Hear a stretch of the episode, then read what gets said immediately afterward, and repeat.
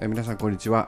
大阪維新の会、え堺市議会議員の的場真一のポッドキャストでございます、えー前回までですねあの馬場信之衆議院議員、え3回にわたってご出演いただきまして、えー前回の放送でですね、え最後に、え予告あ最後じゃない。前回の第34回の放送で、え予告させていただきました通りですね。本日は4月の14日となっております、え予告通りゲストにですね遠藤隆衆議院議員が来ていただいておる収録になりました、えー堺市議会はですね、えー今閉会中となっておりましてまあ、こういう議会が閉会中はね市議会議員何してるんかっていうねあの言われることもあるんですけれども、えーまあ、あのこういう時期はですね、まあ、次回の議会に向けていろいろ市民の方からご意見いただいていることとかあそういった政策を調査したりですねあの次の議会に備えていく時期でもあります。しかし本日はですね、えーまたあの遠藤さん来ていただいているということで、まあ、国会もいろいろ大変ということでですねいろんな話題にしていけたらいいなと思っております、えーそれではゲストのご紹介をさせていただきたいと思います、えー大阪選挙区第、え18区選出遠藤隆衆議院議員でございますこんにちはこんにちは。こんにちはありがとうございます久しぶりやね国会やっぱりほ 声でかいですねやっぱりねそうば久しぶりやね。馬場さんもめちゃめちゃでかかったんですけどねああ、そう。はいありがとうございますいやいや、こちらこそ。ありがとうございます。えーちょっとご紹介させていただきます。日本維新の会、えー国会対策委員長、お今現在務めておられるということであります。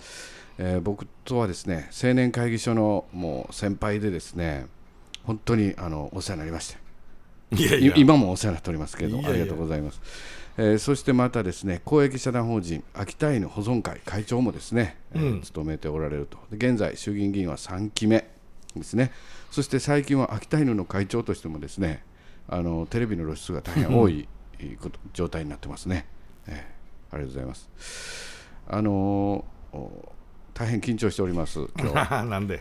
いやいやあの前回のねあの放送でもちょっと予告したんですけれども、えー僕と遠藤さんはですね、うん。まあ、あの維新の会任教団体とか たまに言われるじゃないですか。まあちょっと例は悪かったんですけど僕にとってまあ遠藤さんはまあ直杯と、うん、ほんでまあまあ馬場さんと遠藤さんがまあ兄弟杯ということでまあ、僕にとってはまあ馬場さんはおじきみたいなね。まあちょっとねでまあまああの何ですか。えー馬場さんの直杯が西林さんですかね。なるほど。まあまあそういう図式でまあ、いよいよ、えー遠藤大義士がやってくるということでね 非常に緊張しております。いやいやよろしくお願いします。私あの遠藤さんとおお知り合いにさしなさならせていただいて、まあ、あの可愛がっていただいた、まあ、経緯っていうのが、まあ、会社が僕の会社が高石市にあってですね、で青年会議所入会前からお声かけいただいてですね、うん。的場お前青年会議所入れよと言われてそれどこ行ったら入れるんですか？って聞いたら商工会行ったら入れるわ言うてね。間違えて2年間商工会議所青年部に入っててね2年間。でまあまあ もう一回間違いに気づいて、えー青年会議所に入らせていただいて。でそこからですね、まあ、遠藤さんは、えー高石青年会議所の、うん。まあ、理事長をね務められてで高石青年会議所と堺青年会議所が合併したうん。最後の高石の理事長が遠藤さんうん。合併した後の新生の堺高石青年会議所の初代理事長も遠藤大義士とうん。2年間理事長したうん。年度でしたね、はい。僕もあの時あの総務委員会でうん。あの議事録取ってるう作業してましたけどね、うん。うんどっち行っても理事長一緒やから どっちの年度か分からへんかったんですけども。でそれからあのちょうどですねあの西林さんが最初にポッドキャスト出ていたと出ていただいて西林さんと僕をまあキューピット役というかうん。あお前友達になっとけお前ら友達になっとけいうとこから始まってですね、まあそういうエピソードもねあの前西林さんの時にさせていただいたんですなるほど。ねでまああの合併した初年度はやっぱり教育問題、うん。地域主権、えーなんかの授業をですね。非常に熱心にですねあのあの時はすごかったですね。遠藤さん理事長で。まあね、ええ。まあ GC は、その、うーん、口だけっていうかね、うん。まあ、あとは君にも何とも言ったように、はい。えーペーパードライバーっていうかね、えまあ、会議するところが会議所ですけども、まあ、それがすべてじゃないぞと、やっぱり実行して実践して、えーその姿で、えー市民にえー理解を求めていくっていうか理解に、理解をしていただける環境を作っていくっていう。ね。市民運動としてこう波紋を巻き起こすんだというね街に出て実行していくんだっていうね。うん。まあ、今はいい思い出やけどね。そうですね、まあ、やってる頃やってる頃はみんな大変だったわそうな大変です、でもあの時にまあ青年会議所っていうのが初めてそういった教育問題とか地域試験とか、そういった問題にですね波紋を起こしていく団体っていうのは初めて僕も体験させていただいたんですけれども、まあ、あのその後ですねあの大阪の大阪全体の青年会議所の大阪ブロック会長も2007年に遠藤さんねなられまして僕も連れて行ってくださいいうことで専務でね連れていただきまして。いやいやいやお世話になりました。いやいやこちらこそありがとうございます。でやっとこの JC がね卒業したと思ったらですね今度は遠藤さんは日本教育再生機構大阪っていうのを、日本教育再生機構っていうのはあったんですけども、うん。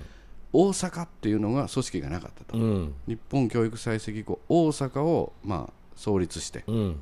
で初代会長とうん。いうことで務められたと。うん。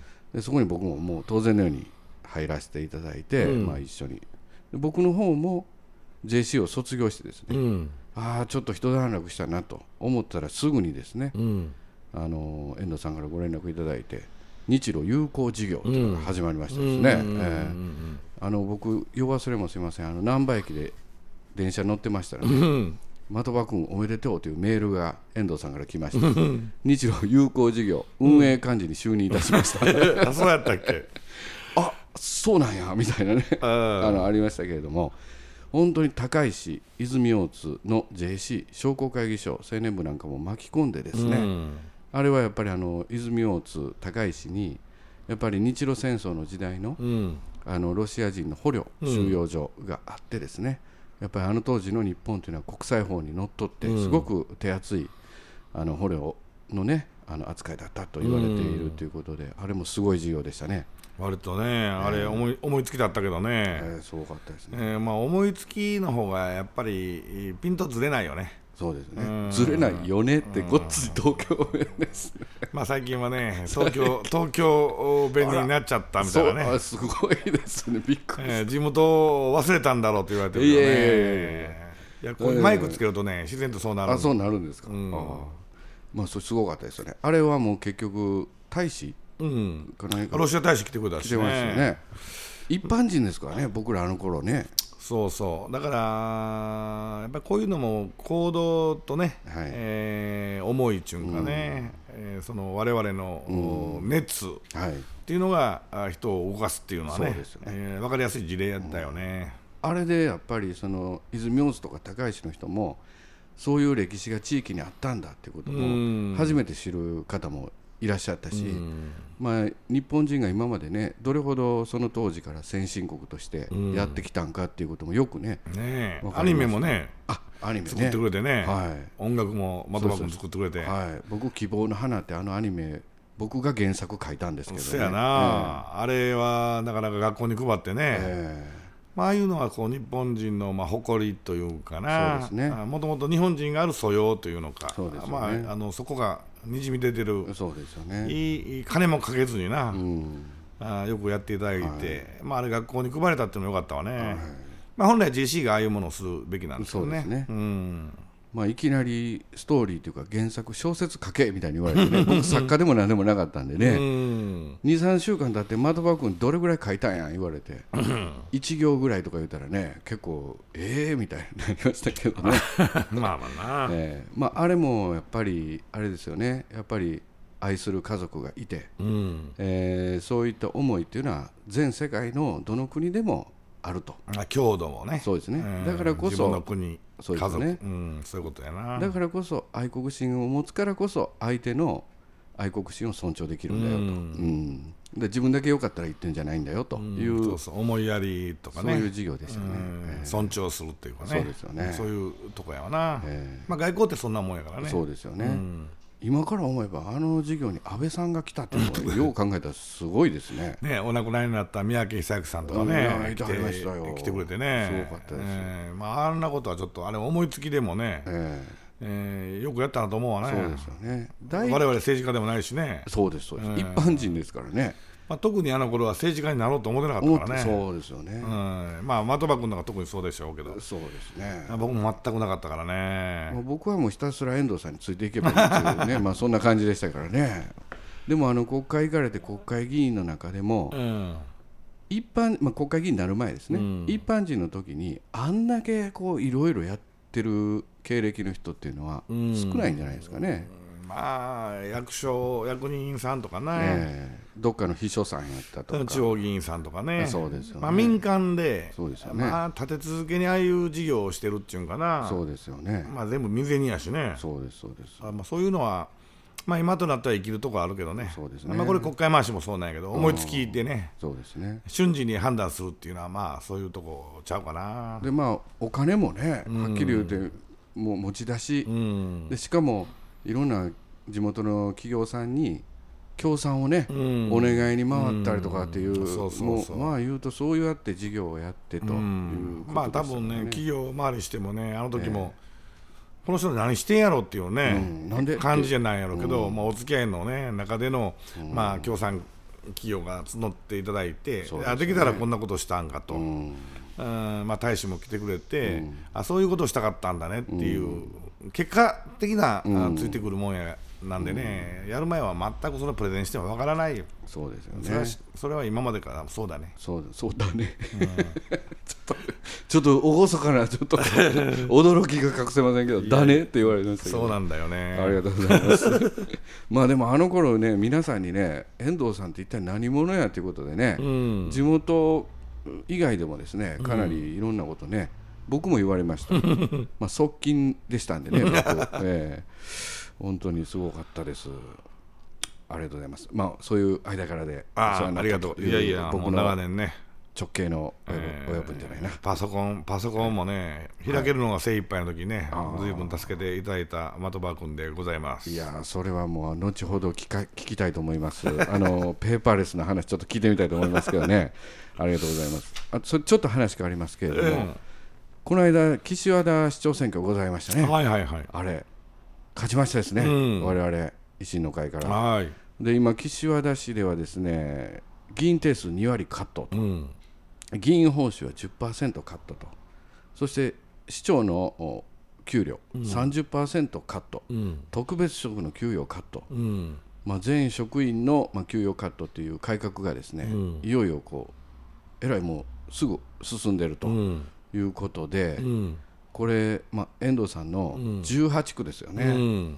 遠藤さんのその選手18区の岸和田で、うん。維新の改革が急にこれで首長を取ったことによってですね、うん。進んでると、うん。どうですか？前はお金に揺れた問題でね あの前の市長さんがなりましたけど僕も、僕も言われましたからね。え座布団ええんちゃんって言ってね。えはあ、なんですのそれ？いや、座布団にお金入れる風習があるんでしょって、永田町でもね。東京へ行くと？そうそう、永田町のあ方々はがい。座布団ええんちゃんって言ってね、僕は関係ないよっていう話やけあど、ー。いやそれぐらいまあね、あのそういう風土なんかっていうのがね、あんまりいい話じゃないよね。そうですよね、いやくれるんやったら僕先一番先にもらえるはずなんですけどね。ほんまやな。よそよそよりね、えー、お前東京行くと選手ってそんなイメージやんかまだそんなんなのみたいな、ね。一緒にされるんですか？そう。だからね、やっぱりこう地域性というのがね、うん。まあ悪い話題ばっかりじゃね、イメージがそうなっちゃう。なっちゃう、それを払拭するなっちゃうと言われても それを払拭するために選手の誇りというね、戦いだったんかなと思うんですけど、本当に勝ってよかったですね選手の誇りをだからまあ、その民意を民意が出たということで、はい。えーし市議会もつ次の統一はあれかな、2人減かな、はい、まあ、そういったこともできたし、議員定数ですね、うん。はい、まあ、給料のカットとかそういうのも、まあ、自らの給料カットなんでね、これもまさに身身を切る改革、うん自らの身を切る改革ですから、うん。これをこういうのも、おお自分たちがあ発信できるポジションにおるかいない、あのおるか、あいないかでね、え違うと思うから、まあ、こういうのはどんどんねそうですね、えーやっていくことが、あーまあ、将来のねそうですえね、ーまあ、全てがね全部ゼロだゼゼロだっていうのもね、まあ、今地方議員の年金の問題も出てますけどそうですね。まあ、これも同じで、はい。えーなり手不足と乗じて、うん。まあ、将来安定的に生活できるようにしてあげないと議員がいないんじゃないかと、おまあ、僕もかなり責められてる方なんですけどね、まあ、各国対委員長会談とかね、はいはいはい、うんまあ、議長に呼ばれて、はい。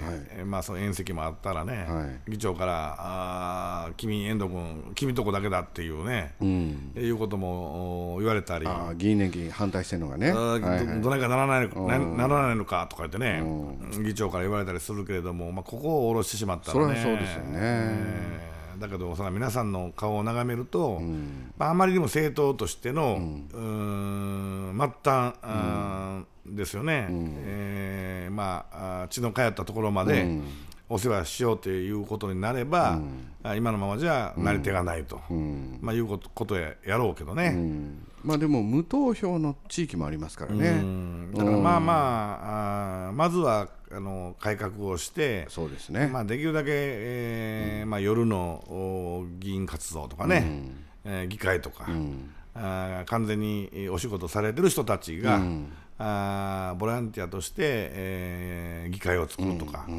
さまざ、まな方策をして、えーやるだけのことやってそれでもっていう話ならいいけれど、全くそこまではたどり着いてない現状では、そうですね。あー。井の一番にその話出してる場合かとそういう。ところですよね。それよりも、先日も丸山穂高議員に質問してもらったんだけど、うーん年金のおデータ、あ記録が、あー外部に委託したものが中国企業で、うんうんうん。データ流出をして、え年金年金が届かないは減ってるわね、まあ、こんなことになってるのに、年金に対する信頼っていうのは完全に揺らいでるわけで。